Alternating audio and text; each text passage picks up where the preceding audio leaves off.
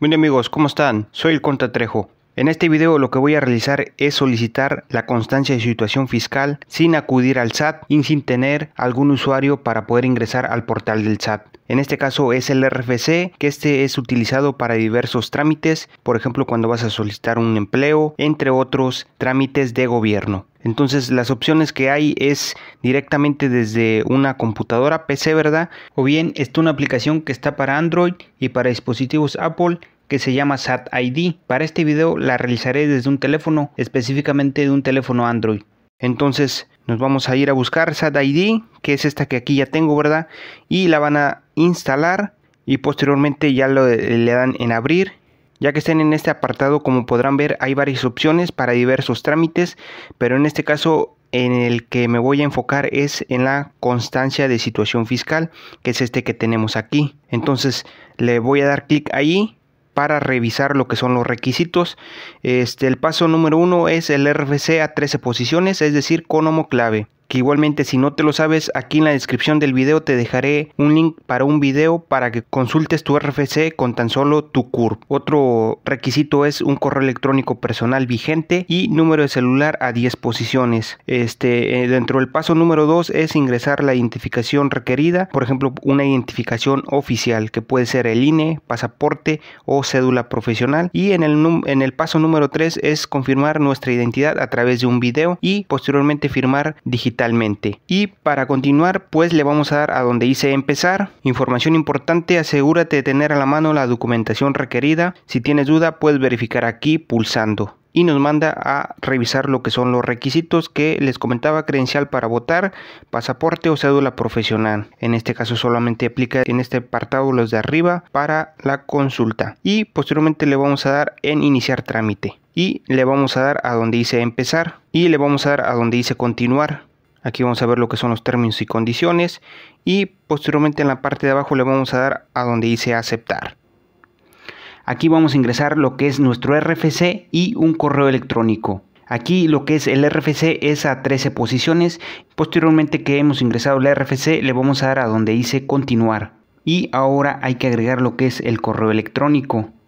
Y le vamos a dar a donde dice continuar. Ya que hemos ingresado el RFC y el correo electrónico, le vamos a dar aquí en la parte de abajo donde dice continuar. Luego hay que llenar lo que es el captcha y posteriormente le vamos a dar a donde dice continuar.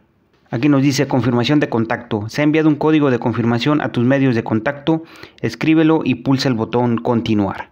Les va a llegar un token parecido a este a su correo electrónico y lo vamos a ingresar aquí en este apartado y posteriormente le vamos a dar a donde dice continuar. Aquí en la parte de abajo si han tenido algún problema aquí le dan a donde dice reiniciar proceso. Aquí nos da dos opciones para agregar lo que es la información para acreditar lo que es nuestra identidad. En la opción 1 es la cámara, ¿verdad? Para tomar foto a lo que es eh, a lo mismo, ¿verdad? Que les comentaba, credencial de lector, pasaporte, o cédula profesional. Aquí al darle en cámara nos automáticamente nos da la opción para tomar una fotografía y al darle en archivo nos da la opción de adjuntar información, ¿verdad? En este caso tener ya las fotos de lo que es nuestra identificación en estos tipos de formato, ¿verdad? Ya que si es un PDF no los deja adjuntar, ¿verdad?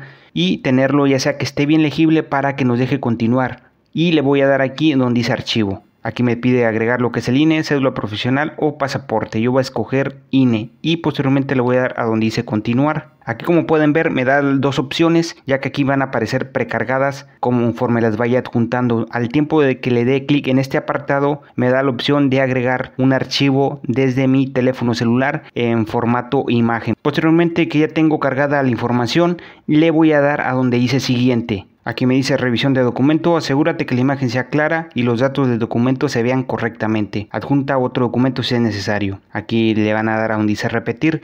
Si se ve legible, le van a dar a donde dice continuar. Y aquí vamos a al grabar un video, ¿verdad? Aquí le voy a dar a donde dice grabar para continuar. Ya posteriormente nos va a pedir que validemos eh, el video que hemos grabado. Si no, le vamos a dar a donde dice repetir. Y si todo está en orden, le vamos a dar a donde dice continuar. Ya en este apartado nos va a decir solicitud de generación o coactualización de contraseña, pero en este caso solamente estoy solicitando lo que es la constancia de situación fiscal y más aparte nos da lo que es eh, las manifestaciones, ¿verdad? Eh, que soy mayor de edad, entre otra información. Ahí la pueden revisar para darle a donde dice firmar solicitud o bien darle reiniciar proceso. En este caso le voy a dar a donde dice firmar solicitud. En este apartado vamos a realizar lo que es la firma